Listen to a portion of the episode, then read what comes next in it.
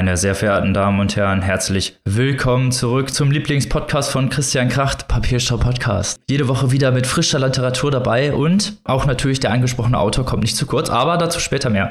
Erstmal möchte ich meine liebsten Mitpodcasterinnen begrüßen, die wie immer mit mir hier dabei sind, in der Literatur zu frönen. Zum einen die liebe Annika. Hallihallo. Und die liebe Maike. Hallo.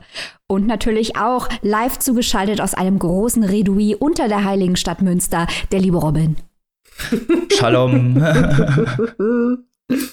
wieder alle mit vereint. Und natürlich haben wir wieder ein paar Literatur-News, bevor es zu den Büchern kommt. Und ich weiß, ihr, ich weiß, ihr seid wieder richtig gespannt auf die ganzen Neuerscheinungen, die wir parat haben. Aber erstmal geht es zum Vorgeplänkel und wir haben ein, ja, äh, wir reden jetzt über eine junge Dame oder über die Übersetzung eines Werkes einer jungen Dame, über das wir schon vorher geredet haben. Es geht um Amanda Gorman und The Hill Climb äh, und die Übersetzung in die niederländische Sprache, die eigentlich von, von Marike Lukas Reinefeld Texte von Marike Lukas äh, von Reinewelt hatten wir hier auch schon im Podcast. Äh, es gab aber eine Kontroverse darum, dass Reinewelt das übersetzen wollen sollte und weil Reinewelt nicht schwarz ist und eben die Erfahrung in dem Sinne nicht porträtieren kann oder zumindest war das der Kritikvorwurf und es gab und es gibt natürlich auch viele schwarze niederländische Autorinnen, die das übersetzen können. So weit zum Artikel. Interessant an der Diskussion, zumindest wie sie in den deutschen Medien abgebildet wurde, ist ja, dass viele, die sich über identitätspolitische Themen in dem Kontext, wie Robin sie gerade ausgeführt hat, ausgelassen haben, ähm, Reine Welt konsequent als Autorin und sie bezeichnet haben, obwohl Reine Welt nicht binär ist. Das haben wir auch angesprochen, als wir Reine Welt mit dem Booker-Preis ausgezeichneten Roman Was man sät hier besprochen haben und hatten damals auch vor der Rezension angekündigt, dass wir versuchen werden, die nicht-binäre Identität in unserer Rezension sprachlich zu respektieren, was uns offen gestanden gar nicht leicht gefallen ist, weil wir es einfach nur nicht gewohnt sind, was aber nicht heißt, dass wir es nicht lernen möchten. Umso interessanter ist es, dass Medien die Identitätspolitik zum Thema machen und die Texte schreiben, für die Zeit besteht, sie auch zu durchdenken, zu redigieren. Wir sprechen hier ja frei. Trotzdem konsequent schreiben sie. Das fand ich doch sehr amüsant, muss ich sagen. Völlig richtig. Also die Frage, äh, die ich mir halt auch gestellt habe, ist ähm, so ein bisschen, also oder oder sagen wir es mal so, ich fand es so ein bisschen merkwürdig, dass diese Nicht-Binarität ähm, bei der Diskussion irgendwie so überhaupt keine Rolle gespielt hat. Ich meine, natürlich ist die, die ähm, Erfahrung einer, einer Person of Color natürlich eine, eine andere, einer nicht-binären Person. Aber ähm, nichtsdestotrotz, dass, dass das so gar keine Rolle in dieser Diskussion gespielt hat, das hat mich schon so ein bisschen gewundert, muss ich sagen. Dass man auf der einen Seite sehr sensibel ist für das Thema, was auch richtig ist. Mhm. Auf der anderen Seite aber äh, dieses andere sensible Thema da so unter den Tisch fällt. Äh, also ist euch das nicht aufgefallen, dass das so gar keine Rolle spielte? Ja, auf jeden Fall. Der Kern der Aussage war ja, dass reine Welt äh, nicht die, die Unterdrückung oder halt diese Perspektive darstellen kann. Und genau, wie du schon sagst, oder wie ihr beide schon gesagt habt in der Diskussion, einfach so konsequent das ignoriert wurde, als wäre dann, naja, als, als wäre die Diskussion um, ob sie eine Person of Color ist, wichtiger und dadurch wäre es okay, halt diese ganze, äh, ja, auch die Nicht-Binarität gar nicht erst anzuerkennen. Und das fand ich irgendwie naja, schade zu sehen, dass es in dem Artikel ja eigentlich auch um ja, Aufmerksamkeit geht, auch um ja, Aufmerksamkeit von Leuten, die vom System normalerweise ungesehen bleiben und äh, reine Welt gehört da in diesem Sinne als nicht-binäre Person genauso zu wie Person of Color. Wie gesagt, das sind natürlich komplett unterschiedliche Perspektiven und auch eine an, ganz andere Art von Unterdrückung, aber trotzdem wurde sie hier einfach auch drauf geschissen und das fand ich halt einfach irgendwie, ja, hart zu sehen. Das ist, das ist vom selten von denselben Autoren oder Autorinnen hier ja auf diese Nichtparität gar nicht erst geachtet wurde. Ich bin auch gespannt, wie sich das, diese Diskussion äh, weiterentwickeln wird, weil wir haben hier ja schon häufiger über den Fall gesprochen, dass Autorinnen und Autoren ähm, Charaktere schaffen, die mit ihrer eigenen Lebenswirklichkeit unter Umständen nichts zu tun haben und haben ja auch immer die Position vertreten, dass man das dürfen muss. Also dass man nicht äh, zum Beispiel ähm, behindert sein muss, um eine aus der Perspektive einer behinderten Person zu schreiben, sondern dass es eher um die Wahrhaftigkeit geht und auch um den Respekt vor der Erfahrung, die Recherche der Erfahrung, dass man nicht notwendigerweise die Person sein muss, über die man schreibt, um es mal zugespitzt zu formulieren. Und jetzt weitet sich diese Diskussion auch auf die Übersetzung aus, was natürlich ein bisschen einen anderen Dreh hat, weil hier geht es ja jetzt darum, sprachliche Konstrukte in andere Sprachsysteme zu übertragen und möglichst nah am Original zu bleiben. Also diese Diskussion bekommt immer komplexere Verästelungen und ich finde es gut, dass die Diskussion überhaupt geführt wird. Das muss ich schon mal sagen. Mhm. Das stimmt, ja sollte in dem Kontext auch geführt werden. Das ist ja auch nicht die Frage. Es ist halt dann nur, dass da auch schon wieder mit sehr, sehr, naja, spitzen Argumenten, sage ich mal, geufert wird und dann jemand auch wieder sehr, sehr harsch kritisiert wird, der ja im Endeffekt eigentlich auch nichts dafür kann. Ich meine, mhm. Reine Welt hat diesen Auftrag angenommen, weil sie Autorin und Übersetzerin ist und wahrscheinlich auch dieses, diesen, ja, Reine Welt wird den Auftrag nicht angenommen haben, ohne über, ja, über den Text Bescheid zu wissen. Und ich glaube auch, dass sie ja im Endeffekt gar nichts wirklich dafür diese Kontroverse konnte, weil sie ihr wurde das, wie gesagt, angeboten. Sie hat diesen Auftrag angenommen, wollte das das dementsprechend auch vernünftig übersetzen. Ja, ja, die Kontroverse, die dann gegen reine Welt hochgeschlagen ist, war eigentlich nicht fair. Ja, die Frage ist halt auch, wo die Grenze ist. Also reicht es zum Beispiel, dass die Übersetzerin oder der Übersetzer schwarz ist? Weil wenn der Übersetzer oder die Übersetzerin zum Beispiel Niederländer sind, das ist ja auch schon nicht dasselbe. Also wo ist die Grenze? Mhm. Das frage ich mhm. jetzt auch gar nicht irgendwie polemisch, sondern das ist eine ganz ernsthafte Frage. Mhm. Wo ist die Grenze? Ich bin mir da auch noch gar nicht sicher, wo ich hundertprozentig in diesem Diskurs stehe, weil ich sehe es genau wie du, Robin, dass äh, reine Welt natürlich die besten Absichten hatte. Und der andere wichtige Punkt, wie gesagt, ist, dass in der Abbildung dieser Debatte in deutschen Medien, von anerkannten deutschen Medien, über die schwarze Identität von Amanda Gorman geschrieben wird und äh, die nicht-binäre Identität von Reine Welt mhm. sprachlich komplett ignoriert wird, wo man sich dann auch denkt, ja, was soll das? Es ist ja nicht so, dass das nicht bekannt wäre und überall stehen würde. Warum respektiert man das nicht? Finde ich irritierend, kann ich auch so nicht beantworten, die Frage. Spannend auf jeden Fall. Ja, genau. Ist auf jeden Fall eine interessante und spannende Diskussion. Als letzter Punkt, den ich hier vielleicht noch anmerken würde, ist ja auch, dass es wurde gefordert in den Niederlanden, dass eine Übersetzerin diesen Text übersetzt, die halt auch jung und schwarz ist und das Ganze besser fassen kann. Aber das, was ich daran oder was ich problematisch sehe, ist, dass ja nicht unbedingt nur, weil man, naja, sich mit der Autorin gleicht von äh, den biografischen Verhältnissen, gleichzeitig das Talent herrscht oder die fachliche Perspektive, um das Ganze auch überhaupt so rüberzubringen. Deine Welt, na, wurde wurde ausgezeichnet für Texte und hat zumindest, naja, inhaltlich und literarisch einen gewissen Wert und kann zumindest in dieser Sinne als Autorin gelten, die die ja, gewissen, ja, gewissen literarischen Essenz mit reinbringt. Also, ne, da, da gibt es keine Frage um äh, Talent in dem Sinne. Das stimmt. Man sollte irgendwie den Aspekt der Qualifikation nicht außer Acht lassen. So ist es. Übersetzt ins Deutsche wird Amanda Gormans Text übrigens unter dem Titel Den Hügel hinauf von Übersetzerin Uda Strätling, Rassismusforscherin Hadija Haruna Oelker und Autorin Kübra Gümüjay, die wir ja auch schon im Podcast besprochen haben. Und damit kommen wir zum nächsten Thema und zum nächsten brisanten Thema unseres Vorgeplänkels. so, was halt gleich eigentlich mit dem ersten Buch zu tun hat, denn und und und Robin nicht vergessen auch mit dem Titel oh. unserer Folge. Ach ja, und stimmt. Ah, ja. Und jetzt kracht's im wahrsten Sinne des Wortes mit allen metaphysischen Ebenen, die sich dabei noch ergeben sollen, denn es geht um Christian Krachts Buch Eurotrash und die damit zusammenhängende Veröffentlichung.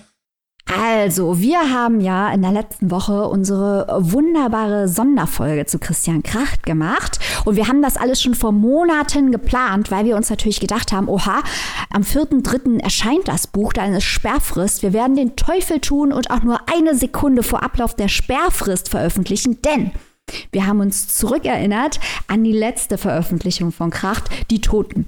Damals sind im Feuilleton ganz, ganz dicke Tränen gekullert, weil es nämlich zwei Vorab-Interviews gab. Eines mit Dennis Scheck bei Druckfrisch und eines mit Ijoma Mangold in der Zeit. Daraufhin hat die Frankfurter Allgemeine Zeitung, Achtung, jetzt kommen wir zum Literaturbetriebsgossip, da stehen wir auch manchmal auch drauf, ähm, einen Artikel um nicht zu sagen, einen Brandbrief veröffentlicht, wo man sich bitter, bitter beschwert hat, dass der gute Christian mit Ijoma und Dennis spricht, aber nicht mit uns.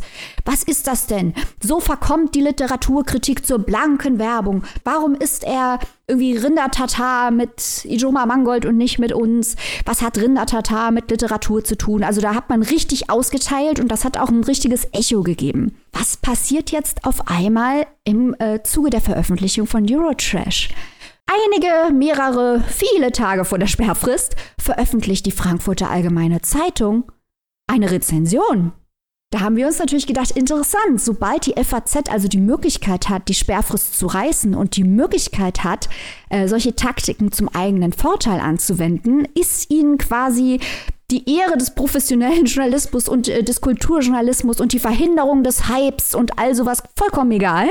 Und man fragt sich dann natürlich, wie glaubwürdig war denn der erste Artikel, wo man sich so bitter beschwert hat, wenn man jetzt selbst die Sperrfrist reißt, weil man denkt, dass es äh, dem eigenen Medium zugute kommt. Da haben wir uns schon schwer am Kopf gekratzt, aber es wurde nur schlimmer weil ein richtiger Dominoeffekt losgebrochen ist. Ein großes Medium nach dem anderen hat die Sperrfrist gerissen und wir haben schön zu Hause gesessen, hatten nicht mal ein Rezensionsexemplar und haben uns gefragt, was zum Teufel ist denn da los? Und haben dann Kiwi angeschrieben und um eine Stellungnahme gebeten. Und in dieser Stellungnahme wurde uns mitgeteilt, die Sperrfrist für Eurotrash ist der vierte dritte und in diesem Fall war es dem Verlag aus verschiedenen Gründen sehr wichtig, dass diese auch eingehalten wird. Also hier hat man uns noch gesagt, alle, die jetzt veröffentlichen, reißen die Sperrfrist. Die Frage ist natürlich, wie waren die überhaupt in der Lage, die Sperrfrist zu reißen? Annika? Ganz genau. Das ist die Frage, die wir hier, eure kleinen Detektive und Detektivinnen vor Ort, äh, uns natürlich äh, gestellt haben. Und auch dem Verlag. Und äh, da haben wir also die Antwort bekommen, dass ja hier anscheinend mit zweierlei Maß gemessen wird, beziehungsweise es ähm, dann wohl zwei Versandtermine für Rezensionsexemplare gibt oder gab. Und zwar zum einen, ähm, ja, für die Literaturkritik Menschen äh, aus dem Feuilleton, aus äh, Funk, Film und TV, so möchte ich es mal nennen.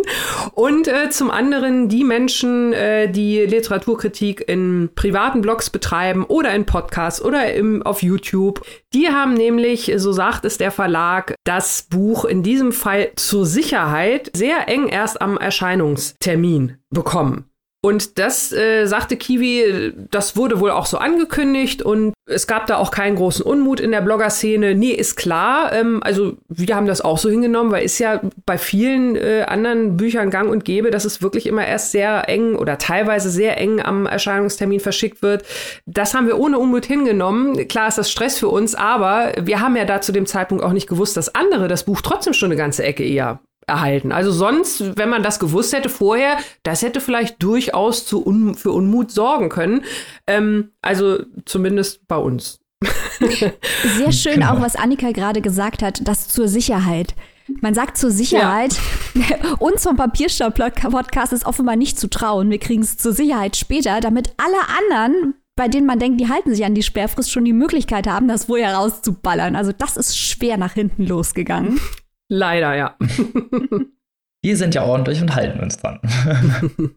Ja, und die andere Frage, äh, die ja auch noch zu klären äh, war oder wäre, ähm, wie es mit Interviews aussieht. Weil da gab es nämlich auch noch eine Geschichte, in die wir sozusagen auch involviert waren. Und ähm, ja, da kann Robin am besten was drüber erzählen, weil er ja diese Anfrage persönlich bekommen hat. Ja, direkt persönlich involviert waren wir, genau, weil wir haben eine Anfrage vom Kiwi Verlag erhalten, ob wir dem Autor vor erscheinen, ein paar Fragen stellen wollen, vier bis fünf Fragen, ein paar ausgewählte Blogs sollten es sein. Diese Anfrage wurde aber ein paar Wochen später wieder zurückgenommen, natürlich auch zu unserem Leidwesen. Wir, haben, wir waren natürlich sehr getroffen und in der offiziellen Stellungnahme heißt es dann, tatsächlich versuchen wir unseren Autor im Augenblick auch vor Überlastungen zu schützen.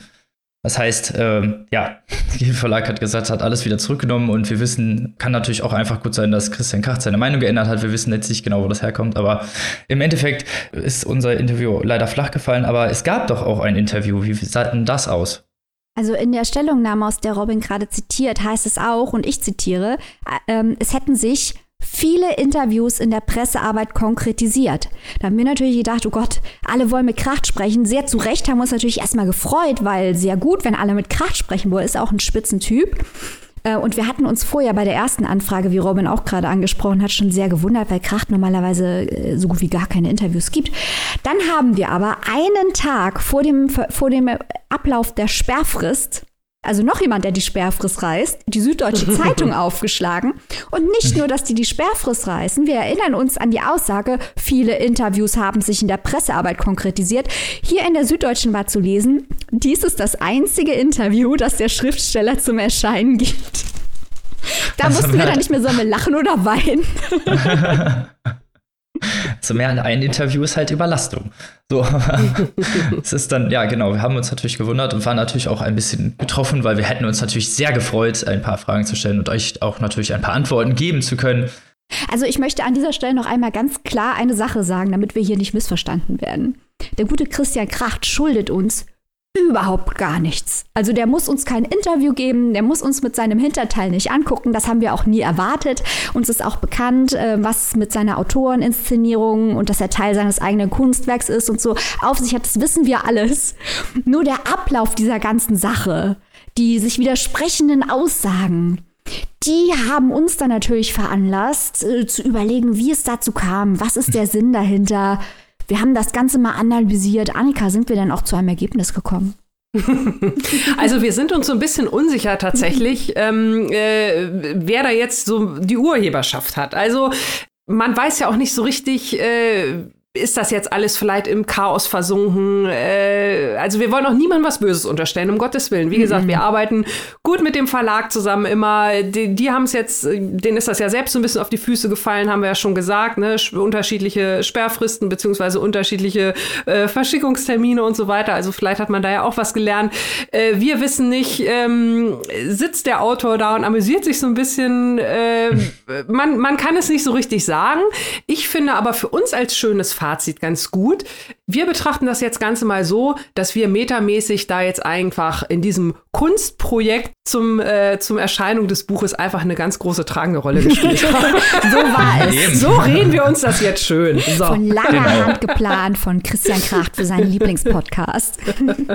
Wir müssen uns das jetzt schön reden, so ist das. Und besser als nichts. Und ich meine ganz ehrlich, wir haben, wir haben ja jetzt auch endlich das Buch und dürfen es euch ja jetzt auch endlich vorstellen. Und wir halten uns an die Sperrfrist. Und deswegen geht es jetzt auch direkt mit dem sagenumwobenen Buch los, über das wir uns jetzt hier kontrovers und diskutiert und unterhalten haben. oh also, liebe Maike, erzähl uns doch mal, wie kontrovers ist dieses Buch? Vom Inhalt. Nicht nur von der Veröffentlichung. Na, nach diesem äh, Exkurs in die Veröffentlichungspolitik von Kim Heuer und Witsch und Christian Kracht und in die Metadiskussion über den Literaturfeuilleton äh, an anderer Stelle sollten wir uns vielleicht auch mal drüber austauschen, was das für die Literaturkritik bedeutet, wenn man äh, sich in ein Hype-Wettrennen um eine Veröffentlichung äh, begibt. Das möchte ich auch noch mal kurz ansprechen. Also ich meine, kracht oder nicht. Aber was hier passiert, ist, ist, dass ein Hype-Wettrennen um die Erstberichterstattung einer Veröffentlichung ausgebrochen ist, zum Vorteil der einzelnen Medien. Und da muss natürlich auch mal die Frage erlaubt sein, ist das noch seriöse Literaturkritik oder ist das Marketing? Dazu mehr an anderer Stelle. Jetzt mal zu Eurotrash oder auch Eurotrash. Man weiß es nicht. Auf Instagram hat Benjamin von Stuckrad-Barre Siri dazu befragt. Siri wusste es auch nicht. Ich sage jetzt einfach mal Eurotrash, weil es cooler klingt. Wahrscheinlich heißt es Eurotrash, aber egal. Dieses Buch ist, sagen wir mal, autofiktional. Dem Buch ist also die Erklärung vorangestellt, die Romanfiguren, ihre Eigenschaften, ihre Handlungen und die Ereignisse und Situationen, die sich dabei ergeben, sind fiktiv. Dann geht es aber los, denn der Ich-Erzähler in diesem Roman heißt Christian Kracht. Er stammt aus einer reichen Familie. Er hat einen Debütroman mit dem Titel Faserland verfasst und reist jetzt in diesem Roman mit seiner alkoholkranken, tablettenabhängigen 80-jährigen Mutter in eine Art Odyssee, diesmal nicht durch Deutschland wie in Faserland, sondern durch die heimatliche Schweiz. Und Eurotrash ist voll mit biografischen Details des Echten, also des Autors Christian Kracht, mit Verweisen auf sein literarisches und journalistisches Schaffen. Es geht also in dem Text um die Frage, welche Rolle Erinnerung und Deutung und Sprache überhaupt spielen, wenn es um die Konstruktion von Realitäten und Identitäten geht. Also was kann Sprache und Erzählung überhaupt fassen? Und natürlich im nächsten Schritt, wir sind hier wieder im Kampf der Meta-Levels, wir sind schließlich hier bei Christian Kracht, was ist überhaupt eine Realität, die man spiegeln will von sich. Das ist ja immer ein Verweis- und Verwirrspiel und ist ja der halbe Spaß bei diesem Buch. Im Buch fragt zum Beispiel der Kracht, also der fiktionale Kracht im Roman die fiktionale Mutter, wie können wir denn gleichzeitig echt sein und erfunden? Und die Mutter piekst ihn dann mit der Gabel, er sagt Aua und auf den Schmerzen sagt die Mutter, siehste, du bist echt. Und das ist voll, voll mit diesem Spiel mit den Ebenen und Identitäten. Und das wurde ja beworben, haben wir ja auch schon in der letzten Folge gesagt, als eine Fortsetzung von ähm, Faserland. Das ist ja ein äh, postmoderner Klassiker. Hört die letzte Folge nochmal an. Da fährt ein dauerbetrunkener junger Mann mit einer Barberjacke ziellos durch Deutschland und versucht einen Zugang zu seiner Umwelt, zu anderen Menschen und vor allem zu sich selbst zu finden, was ihm nicht gelingt. Nun reist also die Romanfigur Kracht in einem, Achtung, Wollpullover mit seiner Mutter durch die Schweiz und versucht mit seiner eigenen Familiengeschichte zu Rande zu kommen. Die sei nämlich, heißt es im Roman, bis dahin geprägt gewesen von Schweigen und Geheimhaltung. Wie es im Text heißt, ein ganzes, totes, blindes, grausames Jahrhundert lang. In vielen von den vorab rausgeschossenen Rezensionen heißt es, ja, warum redet denn der Kracht ausgerechnet jetzt über seine Familie? Ich habe da eine Theorie. Krachts Vater, Christian Kracht Senior, wurde 1921 geboren. Und schon haben wir hier das ganze tote, blinde, grausame Jahrhundert. Der Kracht Senior war äh, Generalbevollmächtigter von Axel Springer und hat es so zu Ansehen und Reichtum gebracht. Ähm, er kam aus kleinen Verhältnissen und hat dann später in einem Chalet am Genfer See residiert. Aber im Buch heißt es, der Vater sei ein enormer Machtmensch gewesen, der durch die Quälerei und die Erniedrigung anderer sich den für ihn nötigen Abstand und eine undurchdringliche Schutzhaut erschaffen konnte. Zitat aus dem Buch. Der Vater also dauerhaft anwesend in dem Buch, obwohl er schon tot ist. Der Großvater spielt eine Rolle, der war bis, äh, der Großvater mütterlicherseits bis zum Toten strammer Nazi. Es geht um die Mutter, geschiedene Kracht, die mit elf Jahren äh, mehrfach vergewaltigt wurde. Kracht selbst erzählt im Roman, er wurde als Kind im Internat missbraucht. Und das ist dann, da sieht man an all diesen Bits und Pieces, dass da ganz viele Dinge drin sind, die überprüfbar wahr sind. Also zum Beispiel den eigenen Missbrauch im Internat. Davon hat Kracht schon in seiner Frankfurter Poetikvorlesung 2018 öffentlich berichtet. Das ist also keine Erfindung. Das ist äh, leider wirklich passiert. Und auch viele andere Dinge in dem Roman sind nachprüfbar. Vieles ist aber auch leicht verschoben. Also zum Beispiel hat er in der Poetikvorlesung gesagt, er sei damals zwölf gewesen. Im Buch war er aber elf, also genauso alt wie die Mutter, als es ihr passiert ist. Wenn man also tiefer in den Roman einsteigt und anfängt zu recherchieren, findet man hier typisch Kracht viele kleine Verschiebungen, sodass der Roman einen auch einlädt, zu fragen, was ist wahr und was ist wahrhaftig. Es ist also quasi ein Verwirrspiel um die Person Kracht, womit wir wieder bei der Diskussion von eben sind zur Handlung ein kleines bisschen was. Also die Person, es geht viel um die Person, was die erlebt haben, was die Person ausgemacht hat. Und äh, Mutter und Sohn Kracht gehen in diesem Roman auf eine skurrile, oft komische Reise und äh, die besteht aus kleinen Stationen und Vignetten, wie Faserland. In der letzten Folge hat Annika gesagt, dass für sie der Roman eigentlich dadurch gekennzeichnet ist, dass er äh, einzelne Szenarien, einz einzelne Ereignisse und Szenerien beschreibt. Und genau das passiert hier auch. Äh, die gehen in einer kreisförmigen Bewegung, reisen die durch die Schweiz. Äh, nicht äh, umsonst äh, erinnert an den familiären Teufelskreis aus, aus Erniedrigungen, über den wir auch immer mehr erfahren in dem Buch. Und vieles an dieser Reise ist aber so überzeichnet, dass man gar nicht auf die Idee kommt, dass das jetzt echt sein könnte. Also wenn irgendwie am Flugplatz die Mutter, die brechliche, alkoholabhängige einen Überfall vereitelt und so sind viele Szenen, die sind so überspitzt, dass man denkt, das ist hier kein realistisches Erzählen und soll es gar nicht sein. Es lädt wiederum dazu ein zu fragen, was ist hier realistisch, was nicht. Und es werden viele Zeichen gesetzt, dass vieles hier eben nicht stimmt, während gleichzeitig Zeichen gesetzt werden, dass vieles auch stimmt. Interessanter Punkt. Die Mutter sehr schwierige Person, wahrscheinlich nicht nur durch seine, ihre, ihre Krankheiten, auch ihre geistige Verwirrung durch das Alter und durch die Abhängigkeiten, kann von Christian Kracht im Buch durch Geschichten erzählen beruhigt werden. Und er sagt, schon immer wollte die Mutter am liebsten Geschichten hören. Also wir haben es hier mit einem Schriftsteller zu tun, da kann man auch viele küchenpsychologische Überlegungen anstellen, der seiner Mutter Geschichten erzählt. Und das ganze Buch ist auch durchsetzt mit verrückten Geschichten, skurrilen Geschichten, die dieser Roman Christian Kracht dann seiner Mutter erzählt. Also hier fließen dann deutsche Geschichte, Familiengeschichten, Romangeschehen, das fließt alles ineinander und am Ende, also man kann jetzt über viele andere Parallelen zu Faserland noch reden, aber auf eins möchte ich hinweisen, weil mir das bezeichnend erscheint.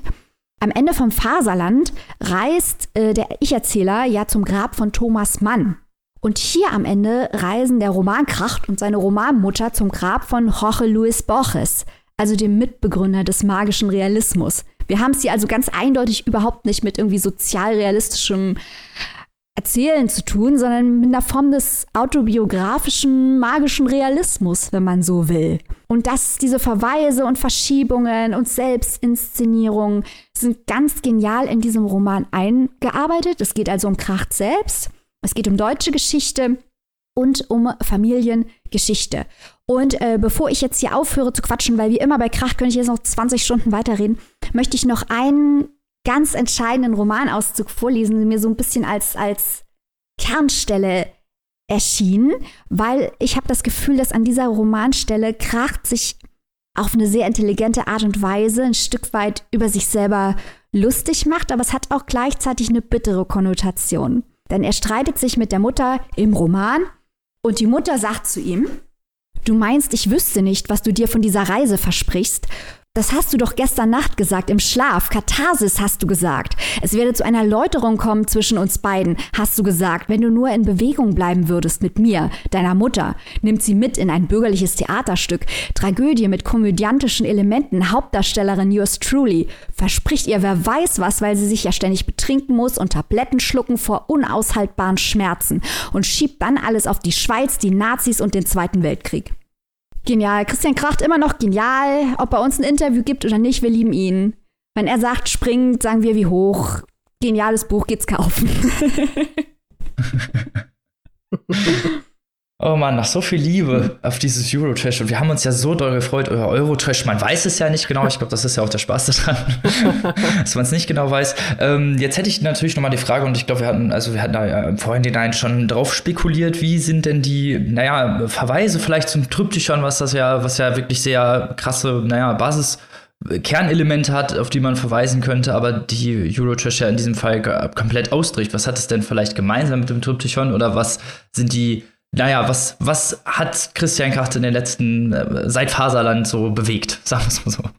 Also es wurde ja, wie gesagt, so ein bisschen als Fortsetzung von Faserland beworben. Und während die Struktur einige Verbindungen zu Faserland aufweist, also da könnte man neben dem, was ich jetzt gesagt habe, noch ganz viel anderes sagen, ist es eigentlich keine Fortsetzung im strengeren Sinne. Also Faserland kommt in dem Buch auch vor, äh, weil der Roman Kracht halt sagt, ja, ich habe da vor 25 Jahren ein Buch geschrieben, das hieß Faserland. Da habe ich so getan, als wäre ich so ein wohlstandsverwahrloster, semi-autistischer Snob. So in der Art heißt es im Buch. Also es, es ist eine Fortsetzung der Geschichte der Person, die Faserland geschrieben hat. Aber hier wird also auch der Autor, der Faserland geschrieben hat, nochmal fiktionalisiert vom Autor Christian Kracht. Ich weiß nicht, ob ich das jetzt gut erklärt habe. ja, doch, Meta-Ebene Overload ja, genau. auf jeden Fall. Also das ist, was hier eigentlich passiert. Da sind auch viele interessante Details darüber, warum er Faserland geschrieben hat und wie er Faserland geschrieben hat. Und man weiß natürlich nichts, ob das jetzt wahr ist, ob er wirklich äh, mit henna-rot gefärbten Haaren in einer Einzimmerwohnung in Hamburg saß. Und Faserland weiß man nicht. Also, und das macht halt wahnsinnig viel Spaß, weil man immer weiß, so ein bisschen wie wir haben noch in der letzten Folge über diesen Einsatz in Ich werde hier sein im Sonnenschein und im Schatten gesprochen, wo es heißt, auf dem Bild regnete es und es regnete nicht. Und mhm. dieses Verfahren, das findet hier quasi mit Christian Kracht selbst statt und das ist unglaublich amüsant. Ja, aber es ist auf jeden Fall ähm, so, viele werden ja wahrscheinlich gedacht haben, könnte ich mir vorstellen, wenn man das zuerst hört, A, Fortsetzung Faserland und B, sehr, sehr autofiktional. Also sprich, ich Erzähler Christian Krach, bla bla bla. Da haben ja bestimmt viele im ersten Moment gedacht, ach, guck an, dann ist ja quasi dann quasi die Jugendgeschichte von det Christian, ne? also das. Äh, da wird es auch bestimmt noch viele Rezensionen geben, die genau das machen und genau in diese Falle tappen. Wir haben davor gewarnt. Tappt nicht in diese Falle. Ja, also es, es macht aber natürlich auch ein Stück weit Spaß für Krachtexegeten wie uns, zu überlegen, was könnte da jetzt wahr sein und was nicht, weil also ich habe mir gedacht, wir sind hier äh, natürlicherweise im Bereich der Spekulation. Also erstens mal, vieles ist ja nachweisbar wahr und vieles, was er auch über seine Eltern schreibt, da denke ich mir, niemals würde ich das einfach so über meine Eltern erfinden, weil es einfach so mhm. derartig schrecklich ist, derartig traumatisch ist, derartig grausam ist, dass ich das nicht spaßeshalber über meine Eltern behaupten würde, weil es einfach so furchtbar ist. Aber das heißt natürlich gar nichts. Also da stehen viele schreckliche Sachen über den Vater von Christian Kracht in dem Roman, also von dem Roman Christian Krach, den Romanvater. und dann sagte irgendwie in der Süddeutschen Zeitung, er war eigentlich ein sehr charmanter, zuvorkommender, humorvoller Mann. So habe ich ihn zumindest in Erinnerung. Es spielt weiter dieses Verwirrspiel, weil wenn man den Roman liest mit dem fiktionalen Christian Krach Senior, kriegt man das mit der Aussage in der Süddeutschen schwer zusammen. Ja, also schwer zu sagen, was da wirklich war, aber wie gesagt, ähm, ich glaube, dass äh, es ja auch viel um, um, Wahrheit und Wahrhaftigkeit hier geht und viele Dinge mhm. sind so schockierend, die da gesagt werden und so, so bitter und so traurig, dass äh, man sich nicht vorstellen kann, dass die erfunden sind. Vielleicht sind sie nicht genauso passiert, aber auf einer fiktional-literarischen Wahrheitsebene ist da wahrscheinlich was dran, wenn ihr versteht, was ich meine.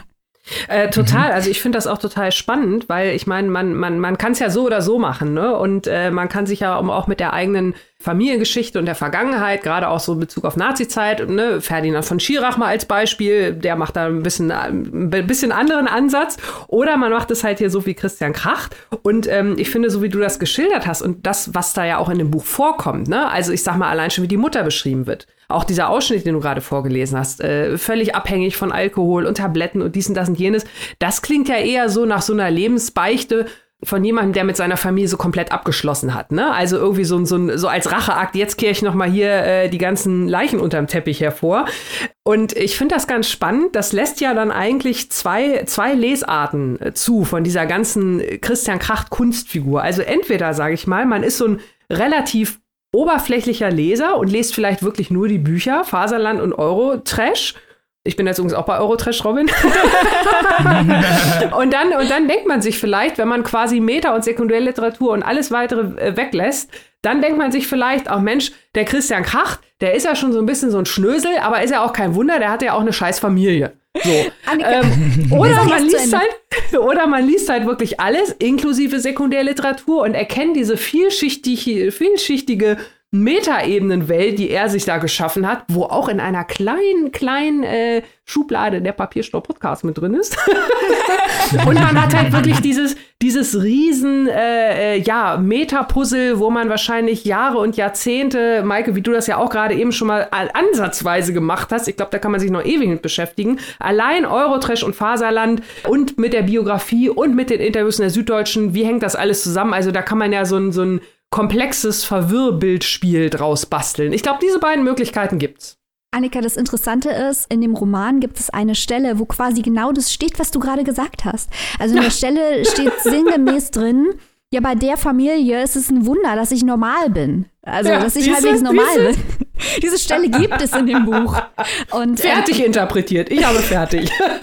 Komm, du stehst mit dem Kontakt. Ähm, aber was ich auch, also ich möchte nicht der Eindruck den Eindruck erwecken, dass das hier jetzt rüberkommt wie so eine, wie so eine Lebensbeichte oder Abrechnung oder so, weil es werden auch viele traumatische Erfahrungen der Eltern, vor allem der Mutter, mitgeteilt. Also, äh, dass die es bestimmt schwer hatte mit dem Vater, eben diese Vergewaltigung in Schleswig-Holstein, wo dann der Vergewaltiger nicht zur Verantwortung gezogen wurde, weil der Vergewaltiger der Bruder vom, vom Nazi-Bürgermeister war, der damals noch regiert hat und solche Dinge. Also da sind wirklich dann auch einige Erklärungen, wo man sich denkt, ja, die Leute haben, die sind auch traumatisiert, Mutter ist auch traumatisiert. Und der Vater, der aus der kleinen Familie aufgestiegen ist und immer dazugehören wollte, aber dem man halt seine proletarische Herkunft immer angemerkt hat und der damit nicht klarkam. Das heißt nicht, dass das äh, alles, was die gemacht haben, rechtfertigt. Insbesondere natürlich nicht, dass als Christian Kracht selber Opfer sexueller Gewalt wurde, die gesagt haben, oh, das hast du dir doch nur ausgedacht. Hier geht es aber auch gar nicht um Rechtfertigung. Hier geht es nur um viele verschiedene Wahrheiten, die nebeneinander stehen oder auch, ähm, auch neben Geschichten stehen und Erfundenem stehen, das vielleicht auf einer anderen Ebene wahr ist oder aber auch nicht. Ein riesengroßes Puzzle, wie immer. Klingt brillant und spannend, so wie wir uns das gewünscht hatten. Sind ja alle Punkte abgearbeitet. Wo kann man sich denn dieses geniale Werk äh, zuführen, liebe Maike? Das kann man kaufen. Im lokalen Buchhandel solltet ihr es kaufen. Und es äh, kostet 22 Euronen im Hardcover, erschienen bei Kiepenheuer und Witsch. Und dann machen wir gleich mit dem nächsten Knaller dieser Folge weiter. Uh, auch ein Roman, der jetzt gerade erst erschienen ist, namens Fang den Hasen von Lana Bastasic. Äh, ein Debütroman aus Bosnien ausgezeichnet mit dem Literaturpreis der Europäischen Union 2020. Also ein Großaufgebot der Literatur und ich kann euch jetzt schon mal sagen, das wird ein Fest, liebe Freunde, denn es ist geht um Freundschaft, Road Novel, zwei junge Frauen, ein wirklich geniales Werk und ich fange schon mal an und erzähle euch mal, worum geht es überhaupt? Es geht um Sarah. Sarah ist Anfang Mitte 30, wohnt in Dublin zusammen mit ihrem Freund Michael. Michael ist Programmierer und na, versteht Sarah nicht so wirklich. Also sie, naja, sagt, wie sie selber sagt, lebt ihr Leben so vor sich hin. Die Geschichte beginnt einfach auch mittendrin, also sie fängt mitten im Satz an. Und das Wichtige in Sarahs Leben in diesem Fall ist ein Anruf ihrer früheren Freundin Leila. Leila äh, war ihre beste Freundin in der Schulzeit. Wie gesagt, die kommt aus einem kleinen Dorf in Bosnien und die beiden haben ja zusammen ihre Kindheit verbracht, die Matura zusammen erlebt und ja, waren die besten Freundinnen eigentlich seit ewiger Zeit, bis ein tragischer Vorfall das Ganze beendete. Sie spielte auch immer wieder darauf an. Die, äh, das Ganze wird aus Sarahs Sicht erzählt. Die ist nämlich Übersetzerin und Autorin und verdient sich damit ihren Lebensunterhalt, stand aber Zeit ihres Lebens immer so ein bisschen im Schatten von Leila, ihrer besten Freundin. Die ruft jetzt, wie gesagt, nach über zehn Jahren Kontaktsperre endlich mal wieder an und sagt, das Einzige, was sie sagt, ist, du musst mich abholen. Sie soll also von Dublin nach Mostar fliegen und ihre beste Freundin von dort äh, ins alte Heimatdorf fahren und dann nach Wien, wo sie ihren verloren geglaubten Bruder Armin finden soll.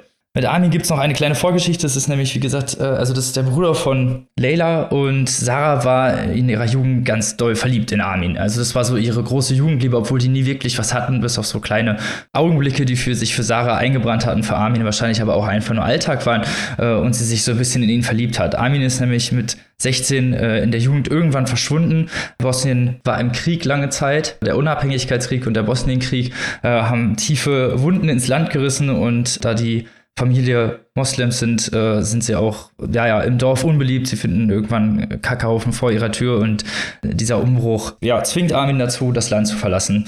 Denn auch andere seiner seine Freunde, oder einer seiner Freunde wird zum Beispiel auch erstochen am Flussufer gefunden. Also auch wirklich ein sehr gefährliches Territorium zu dieser Zeit. Es ist ein Road Novel. Wir verfolgen also Sarah, die dann äh, ihre Freundin Leila abholt. Am Anfang war ich mir gar nicht so sicher, ehrlich gesagt, ob es Leila überhaupt gibt, weil ähm, die ganze Sprache in sehr mystif mystifizierender Weise gestaltet ist. Also es wird zum Beispiel ganze, die ganze Zeit in direkter Form mit dem Leser gesprochen, in Du, in der Du-Version, aber es wird Leila angesprochen. Also es wird eigentlich mit der besten Freundin geredet und gleichzeitig ist sie ja großer Teil des Romans. Sie trifft sie aber irgendwann und wie gesagt, dieser Road Novel beginnt. Kapitel sind immer immer unterteilt. Also das heißt, ein Kapitel ist ein Stück dieses Road Novels und dann haben wir einen Teil, der die Retrospektive erzählt, äh, eine Geschichte ihrer Jugend, eine große Szene. Dann wir erfahren über, naja, wie sie sich kennengelernt haben. Wir erfahren, über, erfahren darüber, was sie sich nach dem Studium, ach, äh, nach dem Abitur, nach der Matura vorgestellt haben, wie sie ihre Jungfräulichkeit zusammen verloren haben, wieso die ersten ja, Hürden des Erwachsenenlebens gemeistert haben, sich zusammen ähm, ja, durchgearbeitet haben, sich auch Gehalt gegeben haben. Also eine wirklich innige und tiefe Freundschaft, die hier auf eine Weise porträtiert wird, äh, die ja, zu Tränen rührt und die wirklich emotional so dermaßen gut aufgerührt ist, dass, äh, wie ich selten gelesen habe, sagen wir es so. Road Novel kommt natürlich sofort äh, solche Gedanken wie äh, Jack Kerouac on Road auf den, in den Kopf oder mir ist zum Beispiel Dodgers von Bill Beverly eingefallen. Da sind oft naja, äh, mal oft männliche Protagonisten und ich will jetzt hier nichts gegen diese Road Novel generell sagen, aber ich hatte mich gefreut, dass es hier einfach zwei junge Protagonistinnen sind und auch, also auch als ehrliche und echte Frauen dargestellt werden. Es wird hier nicht in irgendeiner Weise geschönt und auch diese ganze derbe Sprache, also Leila an sich ist einfach eine sehr extrovertierte Persönlichkeit im Gegensatz zu Sarah, die immer so ein bisschen in ihrem Schatten steht und diese Dynamik der beiden und auch wie das in den Sprachfluss eingebettet wird, denn Sarah ist nämlich in ihrem Sprachfluss durchaus sehr expressiv und vielleicht auch teilweise ein bisschen morbide. Also wir haben hier immer wieder Metaphoriken, die mit Tod zu tun haben, Sex oder Drogen oder Gewalt in irgendeiner Weise und ich fand diese diese ganze Sprachmetaphorik hat hier diesen, diese Freundschaft in diesem Road Novel so unglaublich lebendig gemacht und wirklich so faszinierend sich äh, festgesetzt, dass man kaum weglesen konnte, nenne ich es einfach mal.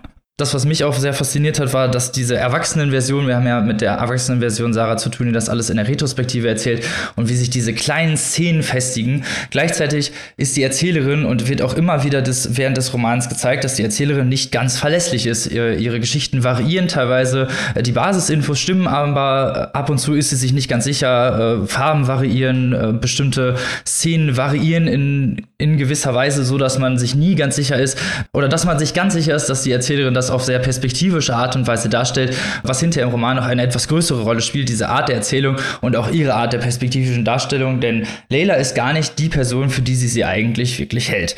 Und ich glaube, das ist auch so diese interessante metaphorisch tiefe zwischenmenschliche Eigenheit, dass man nach, nach Jahrzehnten über seine beste Freundin noch eigentlich was erfahren kann, was was man noch nicht wusste oder dass man Menschen noch mal auf eine ganz ganz andere Art und Weise kennenlernt.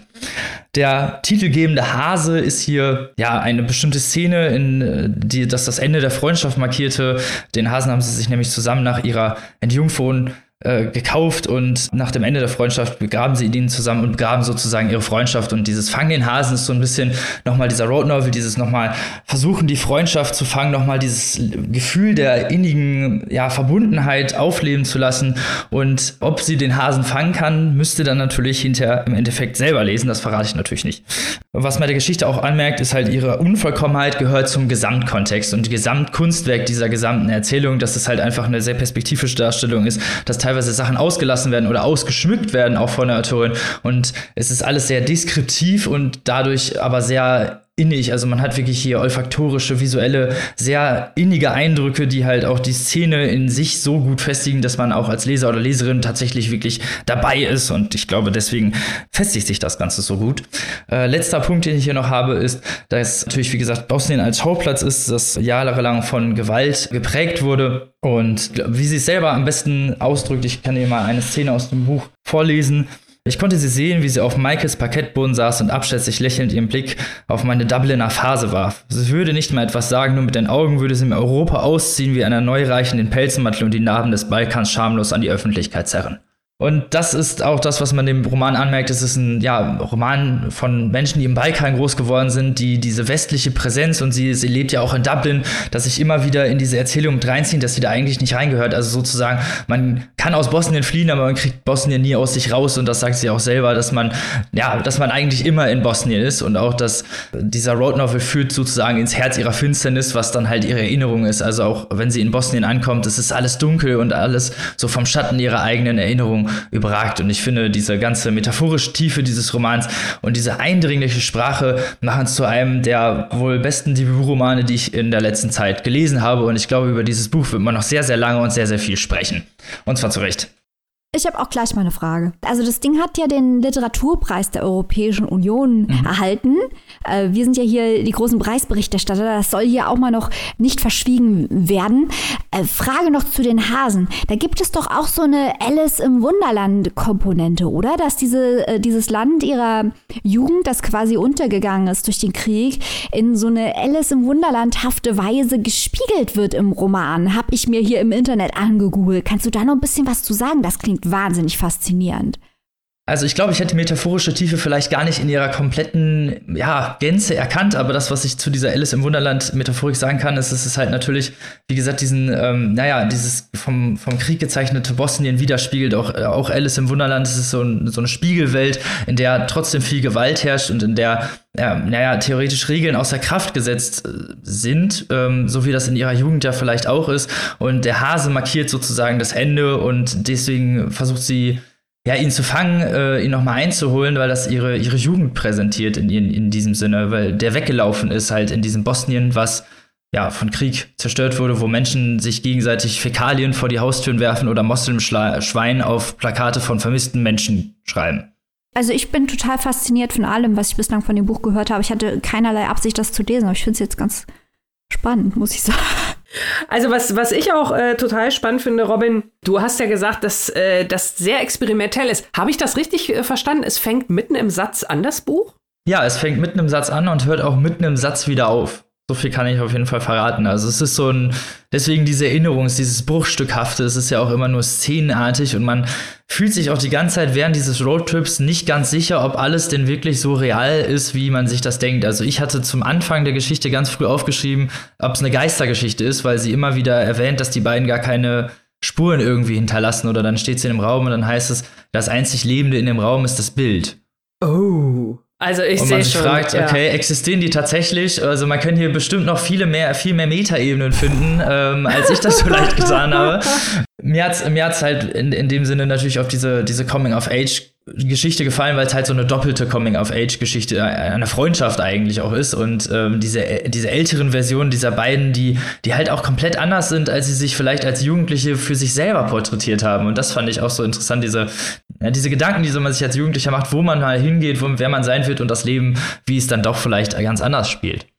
Ein brillanter, wirklich brillanter Debütroman. Schlau, unglaublich gut konstruiert, brillantes Pacing. Also ihr werdet auf 333 Seiten sehr, sehr gut entertained.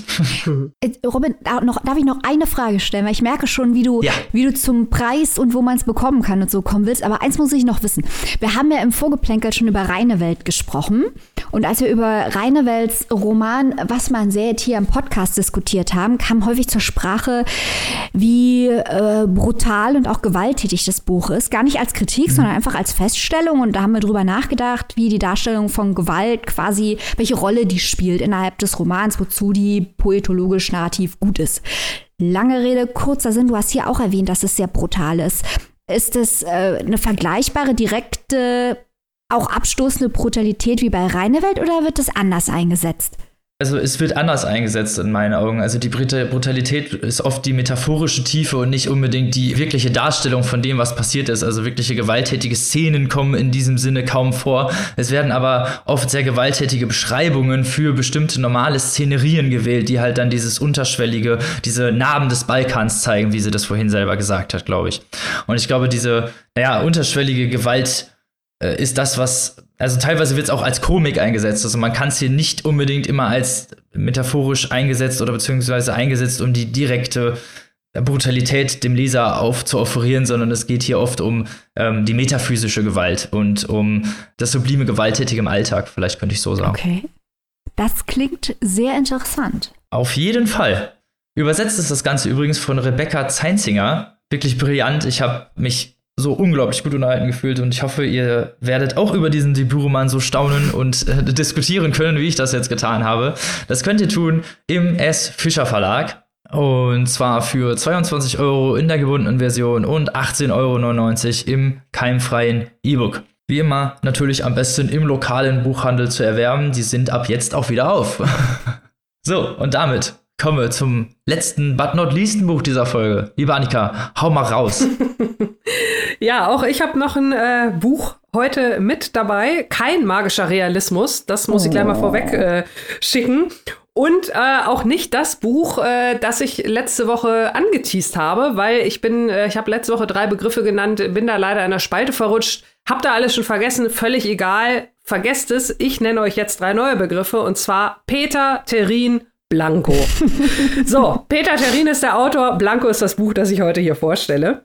Das ist schon etwas älter, das Buch. Das ist in Belgien bereits. Also äh, der Autor ist Belgier. Das ist in Belgien bereits im Jahr 2003 erschienen, liegt aber jetzt erst in der deutschen Übersetzung vor, ist seit Mitte Februar erhältlich. Und ähm, ja, Blanco ist ein relativ kurzer Roman, auch gerade mal 200 Seiten, der so mit, mit den Grundängsten der Menschen spielt. Und zwar mit dem Kontrollverlust und mit der, ja, mit der, mit dem Kontrollverlust in einer Welt, die immer komplexer wird und wo man immer schneller in Gefahr gerät, den Überblick zu verlieren. Und ähm, das ist nämlich das, was der Hauptfigur in diesem Buch Blanco passiert ist. Victor, Victor hat nicht nur den Überblick verloren, Victor ist nämlich was ganz, ganz wirklich Schlimmes passiert. Victor hat nämlich seine Frau verloren, Helena. Und zwar ist Helena nicht nur einfach gestorben, was ja schon schlimm genug wäre, sondern Helena ist bei einem brutalen Überfall ermordet worden.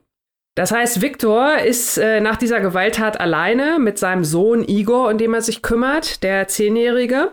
Und ähm, das ist auch so die Szenerie, in der wir einsteigen als äh, Leserin äh, auf der Beerdigung von Helena, von seiner Frau also. Wir lernen also Viktor kennen, den trauernden Witwer, wir lernen Igor kennen, die Halbweise und äh, das war es eigentlich auch fast schon mit äh, Charakteren, die ja eine größere Rolle spielen. Es handelt sich fast schon um ein Kammerstück, wenn man so will.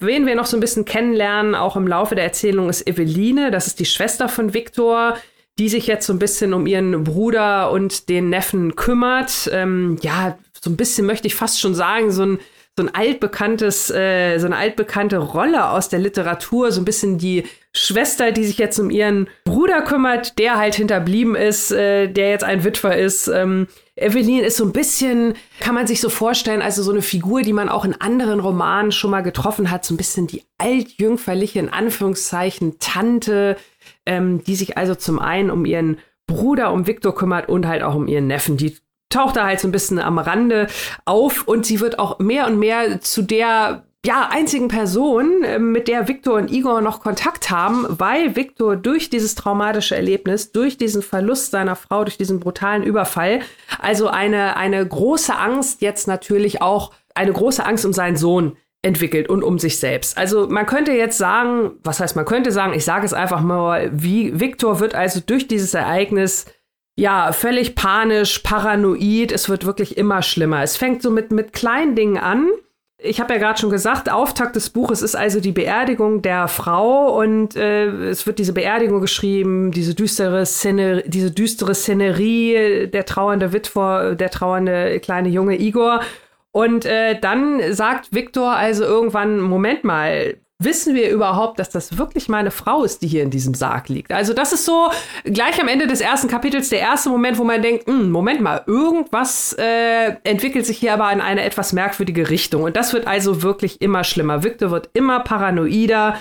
Er, er fühlt sich verfolgt. Äh, er stellt fest, dass sein Sohn Igor, die Schule, die er besucht, da kann jeder reingehen. Ne? Also jeder kann kann einfach in diese Schule gehen und was ist dieser Lehrer, der seinen Sohn unterrichtet, überhaupt für ein Typ? Also er fängt an, ein Detektiv auf den Lehrer anzusetzen. Er, ähm, er beschattet alle, er fängt an, seine Wohnung ein bisschen sicherer zu machen, in Anführungszeichen. Und äh, das Ganze wird also wirklich schlimmer und schlimmer und eskaliert immer mehr bis zum großen tragischen Finale. Das ist die Geschichte kurz erzählt.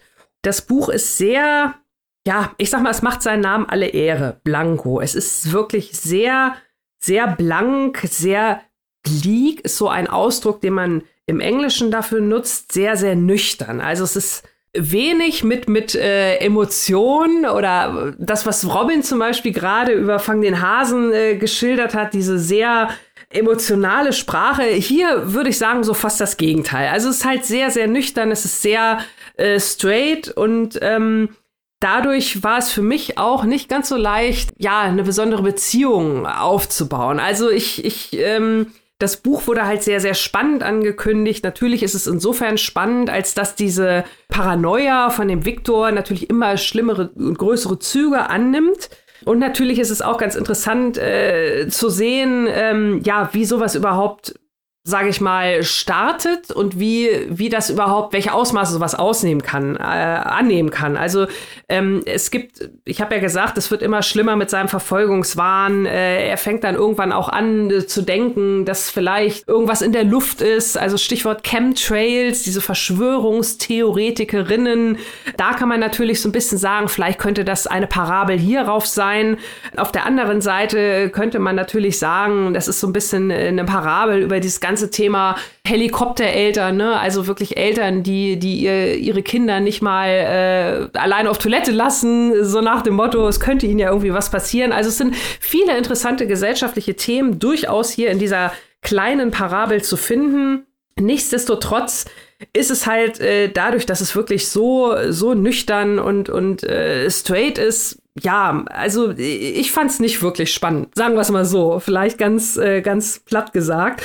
Für Freunde der, der Interpretationskunst, ähm, es gibt auch hier interessante Meta-Verweise oder was heißt Verweise im Text. Also Viktor hat auch noch einen ganz besonderen Job. Er ist nämlich wissenschaftlicher Mitarbeiter und zwar hat er die Aufgabe, die Folgen der Umweltverschmutzung auf mikroskopischem Niveau sozusagen nachzuweisen. Also er muss Zellen kontrollieren und muss gucken, ob die sich in irgendeiner Art und Weise, also das ist ein bisschen ausführlicher im Buch beschrieben, ich, äh, das ist jetzt halt nur die Kurzversion, er muss also einfach mal gucken, ob diese Zellen sich in irgendeiner Art und Weise komisch verhalten oder verändern. Und ähm, das ist auch schon mal vorgekommen, dass er da sowas äh, festgestellt hat. Und er kommt sich also wirklich auch vor wie eine Art Hercule Poirot der Zellwissenschaft. Also er ist wirklich der Meinung, er ist da der große Meisterdetektiv. Und da wird ihm aber gesagt, lieber Viktor, das ist ja schön und gut, dass Sie das rausgefunden haben. Aber Sie sind äh, in der Kategorie A. Das heißt, Sie gehören eigentlich nur zu der Kontrollgruppe. Das heißt, er ist gar kein wissenschaftlicher Detektiv, sondern höchstens ein qualifizierter Beobachter. Und das ist natürlich auch so eine Ebene. Ne? Er hat da eigentlich, also er entdeckt auf seiner Arbeit eigentlich ständig Dinge, die so nicht sein dürfen, äh, kann das auf der Arbeit aber überhaupt nicht weitergeben, weil es ihn nicht interessiert. Und äh, in seinem Privatleben kann er das natürlich, wenn er da auf einmal merkt, äh, jeder kann in die Schule gehen, hier ist was Komisches in der Luft, äh, der Lehrer da, ist das wirklich ein Lehrer oder so, da kann er das dann natürlich, äh, diese äh, sage ich mal, diese Detektivarbeit, die im Berufsleben verwehrt wird, die kann er natürlich da privat total auf die Spitze treiben und äh, sich da voll und ganz auslösen, ähm, äh, auslassen.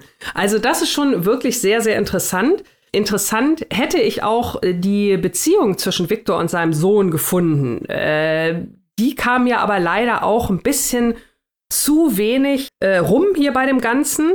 Und deswegen würde ich sagen, wenn jemand so eine destruktive Vater-Sohn-Geschichte lesen möchte, äh, muss ich sagen, im direkten Vergleich, jetzt kommt wieder Annikas berühmter Vergleich der Sendung, hat mir Boff Bjerg Serpentin besser gefallen. Da haben wir ja so eine ähnliche, da ist natürlich der Hintergrund ein anderer, da ging es mehr um Depressionen, hier geht es ja mehr so um die, ja, um die Angst von außen, aber nichtsdestotrotz, diese Vater-Sohn-Geschichte, die hat mir hier halt so ein bisschen gefehlt bei Viktor und Igor, weil ich denke mal, gerade auch so der Verlust der Frau und so, das, das ist mir da ein bisschen zu wenig, da war mir zu wenig Futter bei.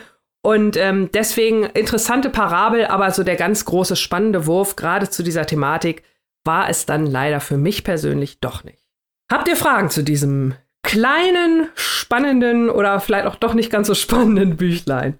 Als das Buch 2003 in Belgien erschienen ist, Mhm. Da hat das doch auch große Wellen geschlagen, oder? Was war denn da so die Diskussion rund um dieses Buch?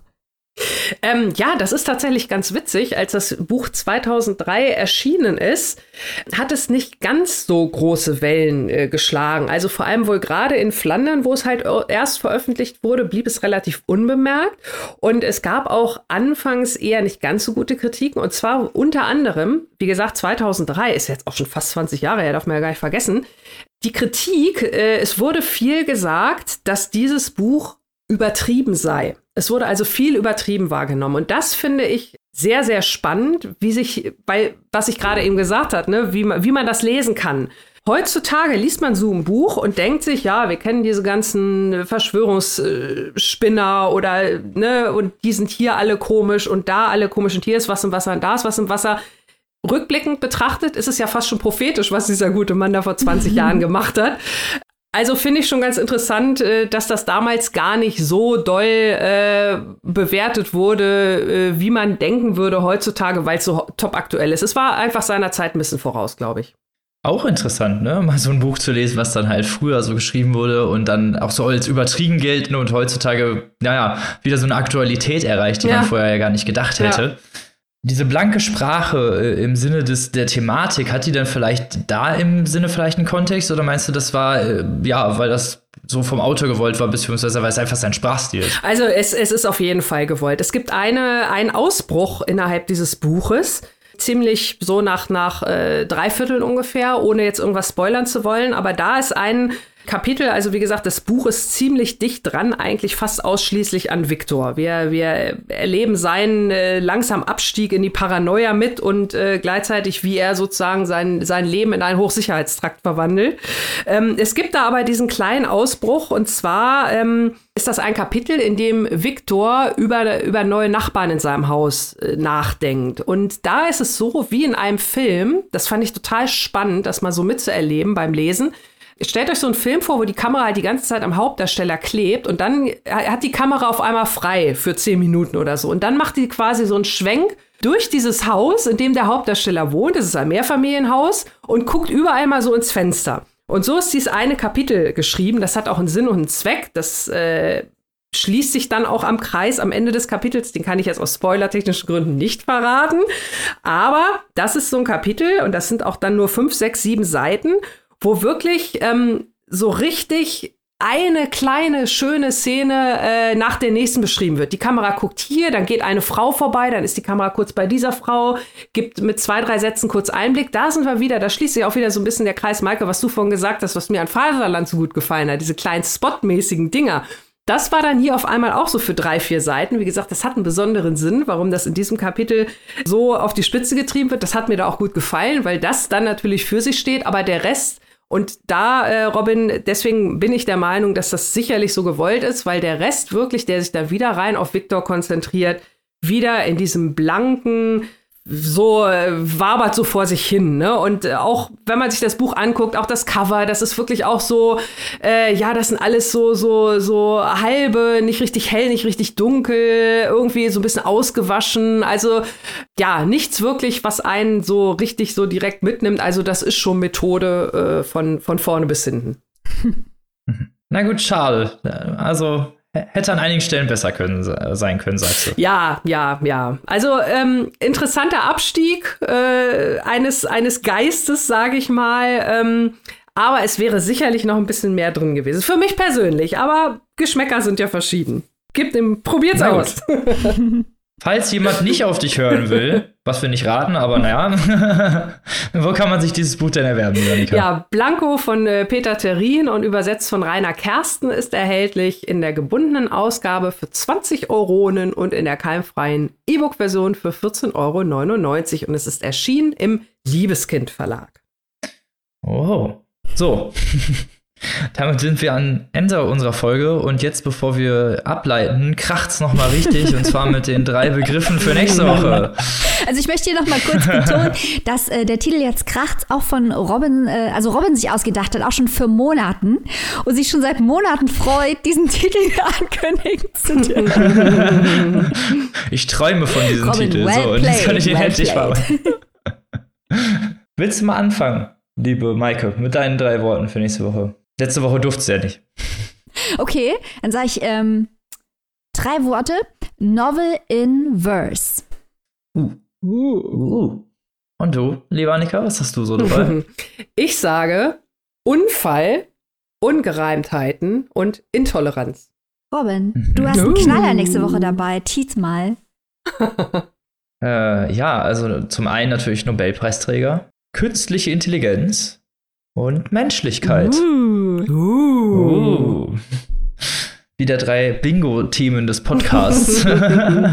Wir freuen uns natürlich, wenn ihr nächste Woche wieder einschaltet und wünschen euch bis dahin eine gute Woche. Lest was Schönes, bleibt gesund und auf Wiederhören. Tschüss. Tschüss.